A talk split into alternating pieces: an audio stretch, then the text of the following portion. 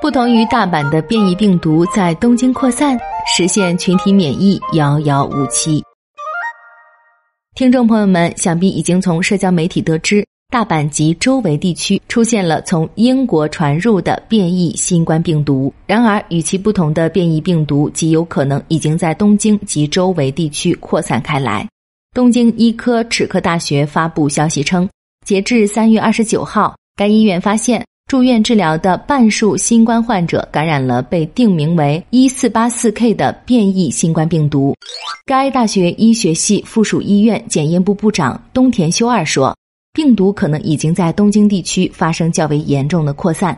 我们推测，这种具有四八四突变的变异病毒可能正在取代原始病毒。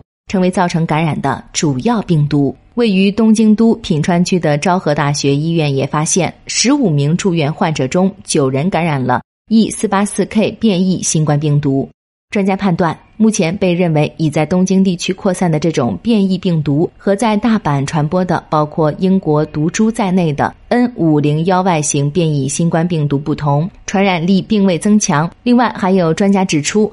目前已研发的新冠疫苗可能难以对这种变异病毒产生效果。此外，三月三十号，日本厚生劳动省公布了去年十二月在五个都府县实施的新冠病毒既往感染人员抗体检测的确定值。此次是第二次实施该项检测。东京都的阳性率，也就是抗体保有率为百分之一点三五。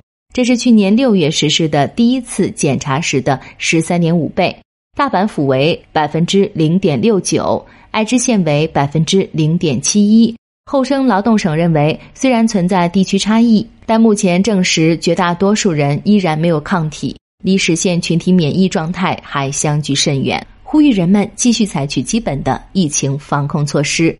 群体免疫遥遥无期，病毒又在不断变异。二零二一年也是需要加油的一年呐！